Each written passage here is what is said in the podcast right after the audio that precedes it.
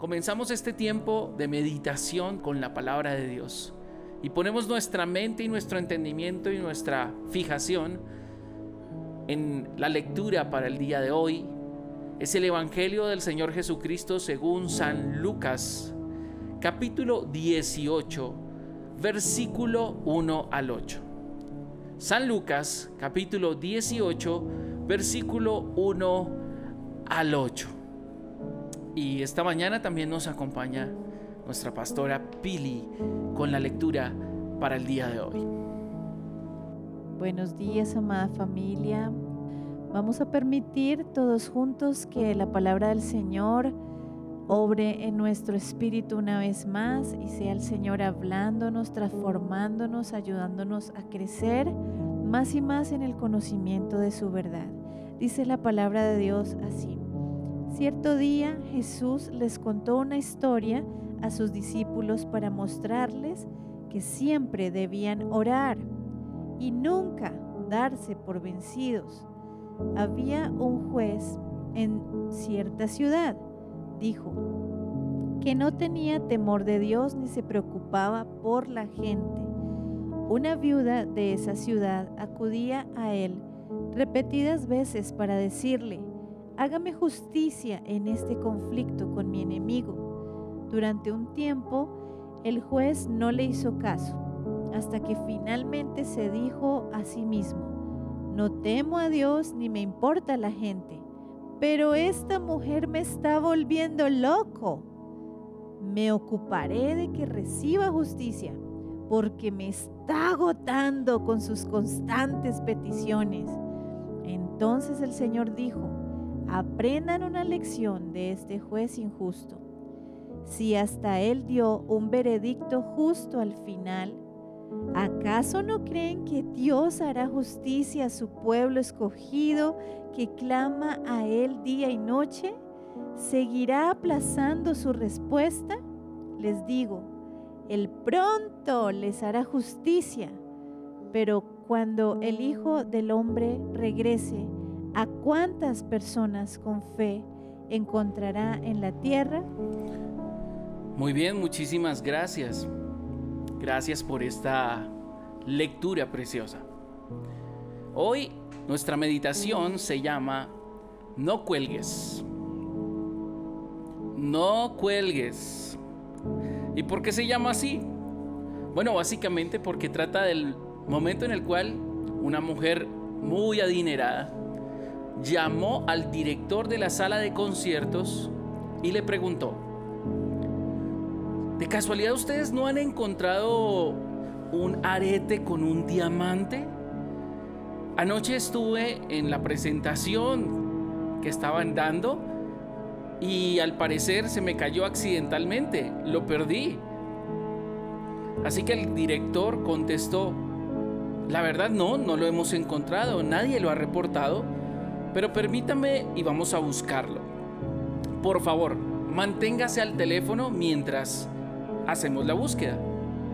Así que salieron rápidamente en una rápida y superficial búsqueda nuevamente y encontraron el valioso arete de diamantes. Pero cuando el director regresó al teléfono, la mujer ya no estaba al otro lado. Había colgado. Esta era la, la época donde no existían los identificadores de llamadas. Así que no se podía saber exactamente de qué número habían llamado. Ella había colgado y nunca más volvió a llamar al director. Y la costosa joya quedó sin recoger. ¿Podríamos culpar a la mujer tal vez de impaciencia o falta de persistencia? Pero a veces nosotros también hacemos exactamente lo mismo cuando oramos.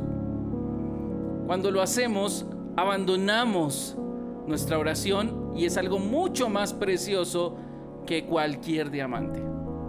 ¿Sabes algo? Perdemos la oportunidad de que el Dios eterno que creó el cielo y la tierra y todo el universo nos ayude con nuestros problemas. Hoy en día Estamos asombrados por la llegada de ciertos eh, satélites que han enviado a Marte y inundan las redes sociales fotografías de Marte y todos están absolutamente extasiados porque hemos llegado a lugares donde nunca antes habíamos llegado como humanidad a través de la tecnología. Sin embargo, hoy en día nosotros podemos llegar mucho más lejos que a Marte. Nuestra oración, nuestra insistente oración, puede no solo surcar el primer cielo o el segundo cielo, sino que puede llegar hasta el tercer cielo, donde está nuestro Padre eterno. Nuestra bendición puede llegar de mucho más lejos y mucho más profundo que cualquier otro planeta. Y Marte está aquí, a la vuelta de la esquina, a media cuadra de distancia, en comparación con cualquier otro lugar donde quiera que lleguemos en el universo y sobre todo de cualquier lugar a donde puedan llegar nuestras oraciones al trono del Padre de la Gracia. Cuando oramos, tenemos respuesta de mucho más lejos, porque es el Padre el que atiende nuestras necesidades. Sí, Él nos puede ayudar con nuestros problemas, pero también nos puede guiar a hacer su voluntad.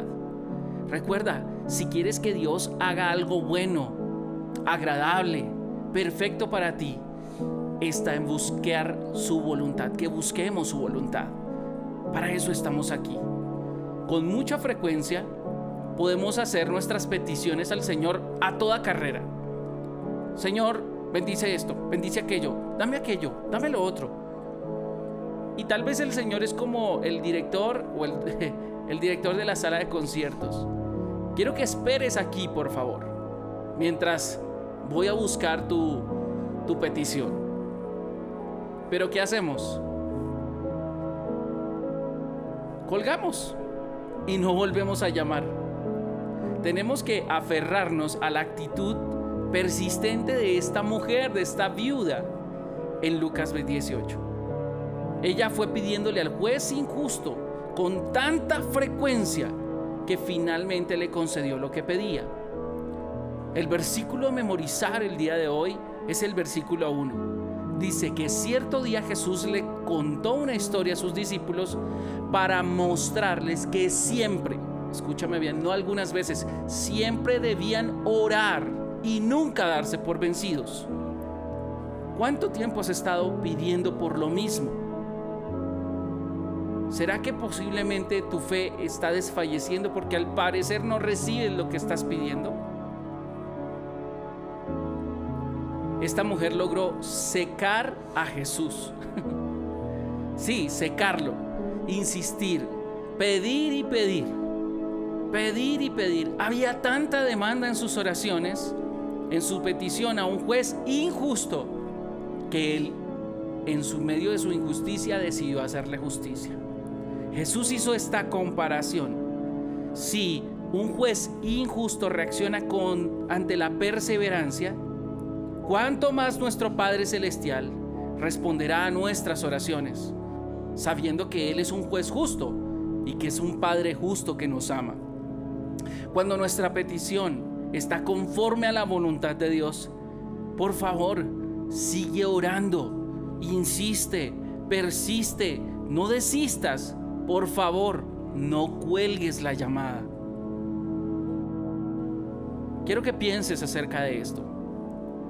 Cuando el Padre parece que se ha demorado en responder, tal vez no es una negativa, solo sigue orando. Tal vez lo que el Padre está esperando no es que Él cumpla tu oración, sino que tu oración te transforme a ti. Lo más poderoso que puede pasar en medio de la oración no es lo que yo haga con mi oración, sino lo que la oración está haciendo conmigo.